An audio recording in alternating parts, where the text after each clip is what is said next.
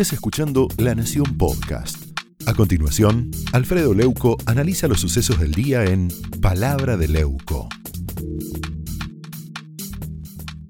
Le voy a dar mi opinión respecto de lo que recién decía este, Marcelo Birmacher respecto de la inseguridad de este, el señor, si es por llamarlo de alguna manera, Aníbal Fernández. Mire, la alarmante inseguridad que estamos sufriendo los argentinos no es un fenómeno natural, ¿eh? No es una tormenta, no cae del cielo ni surge de un virus que no conocemos.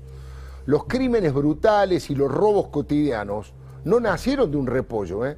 son una construcción del hombre, o mejor dicho, son una destrucción del hombre ya sea por inútiles, por vagos, por cómplices, por simpatías ideológicas con los delincuentes, el Estado es culpable de estas atrocidades y es responsable de no combatirlas como corresponde. Y cuando digo Estado, le pongo nombre y apellido, porque hablo de los tres niveles. Estoy hablando de los municipios, del municipio, por ejemplo, el de Quilmes, la intendenta Mayra Mendoza de la Cámpora, a nivel provincial, Sergio Berni y Axel Kisilov, el Estado Nacional, por supuesto, la responsabilidad de los Fernández, Aníbal, Cristina y Alberto.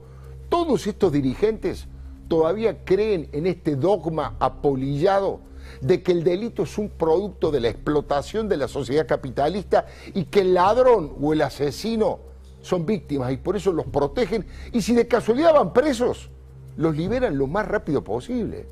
A eso estos caraduras le llaman derechos humanos y a las víctimas ni justicia. Ese es el marco cultural donde todos estos marcianos se arrodillan ante el altar de Eugenio Zaffaroni, que tiñó con sus teorías gran parte del pensamiento de abogados, fiscales y jueces. Bueno, así nos va. Miren, nos va a costar años volver a la racionalidad punitiva, a los premios y a los castigos. Ahí están los responsables de resolver el tema. Son los culpables de que este drama cotidiano sea colosal. Aníbal Fernández confesó esta mañana que las fuerzas de seguridad no dan abasto para estar en todos lados. Y le pidió a la justicia que colabore un poquito, así lo dijo. Es de un alto nivel de hipocresía y además de negación de la realidad. Le pregunto, ¿qué partido político hizo más para que la justicia premie a los delincuentes y castigue doblemente a las víctimas?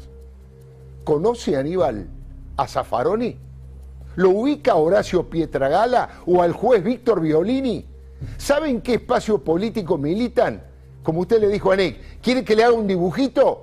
¿O en eso también piensan que hay una sensación de inseguridad?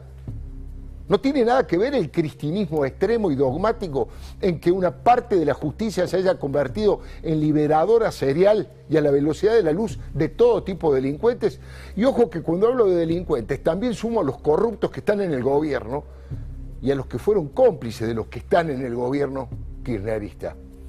Alberto Fernández justificó plenamente la suelta de casi 5.000 presos al comienzo de la pandemia. No sé si se acuerda, yo se lo recuerdo. Tener la mano dura y encarcelar a todos y no construir cárceles no tiene sentido. Es todo marketing eso. Y tener ahora en las cárceles personas en riesgo y que el Estado no reaccione ante el riesgo sanitario de esas personas es un acto inhumano. Es inhumano. Y nosotros abrazamos la política porque la humanidad es lo que nos importa. Impresionante, ¿no? La verdad que esa locura no se multiplicó más gracias al freno que le puso la sociedad civil movilizada y caceroleando. El kirchnerismo asocia todo el tiempo a la policía o a la gendarmería con la dictadura y con la represión en una inflamación ideológica de un simplismo infantil y peligroso. No entienden o no quieren entender que esos uniformados hoy son los encargados de proteger a la sociedad honrada que trabaja, que estudia, que paga sus impuestos y que cumple con la ley. Por lo tanto, a 38 años de finalizada la dictadura, bueno, ahora las fuerzas de seguridad esperemos que sean respetadas, capacitadas, pertrechadas y reconocidas económicamente como corresponde. Por supuesto que los policías que cometen delitos manchan el uniforme y deben ser estirpados de la fuerza, eso está claro pero los que se comportan con profesionalismo y transparencia ética deben ser cuidados, deben ser premiados.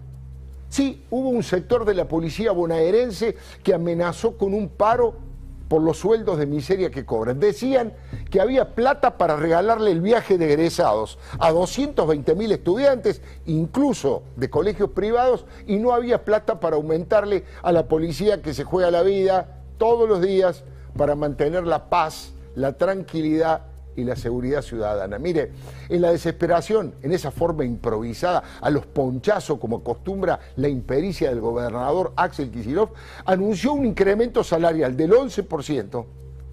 Lo hizo un show típico ahí de Berry, con policías haciendo ejercicios operativos, con trajes camuflados para el combate.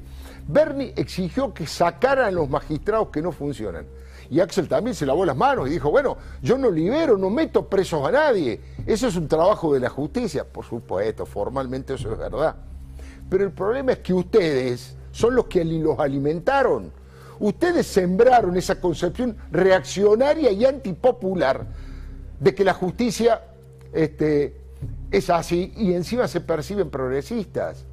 ¿Se acuerda que Alberto le sacó parte de la coparticipación a Rodríguez Larreta para darle fondo a Axel para que pagaran un aumento a la policía? Todo es así. Una mala praxis cotidiana de un gobierno sin rumbo y con un solo objetivo claro, la impunidad de Cristina.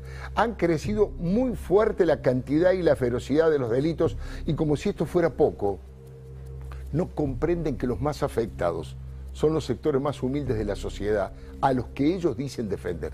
Estos delirantes dicen que el tema de la inseguridad es una bandera de los ricos y de la derecha. ¿Se acuerda cuando Cristina decía eso?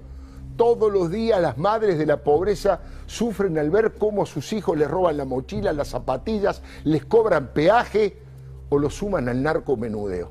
Estoy absolutamente convencido que la seguridad democrática es un derecho humano vivir, trabajar y estudiar en paz y tranquilidad con nuestras familias y defender la vida es un reclamo justo y profundamente democrático y republicano. Para vivir sin miedo y no convivir con el miedo. El miedo es el peor veneno en una sociedad y en un individuo. Siempre el pánico nos saca lo peor de nosotros. Hay que ser duro con los delitos duros y duro con las causas que llevaron a esa persona a delinquir. Pero mientras tanto, hay que proteger la vida de la gente, proteger a los decentes y castigar a los delincuentes. Dentro de la ley todo y fuera de la ley nada. No sé si se acuerda. No es tan difícil, ¿eh?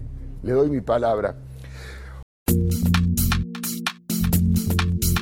Esto fue Palabra de Leuco, un podcast exclusivo de La Nación. Escucha todos los programas de La Nación Podcast en www.lanacion.com.ar. Suscríbete para no perderte ningún episodio. Estamos en Spotify, Apple Podcast, Google Podcast y en tu reproductor de podcast favorito. Seguí escuchando La Nación Podcast.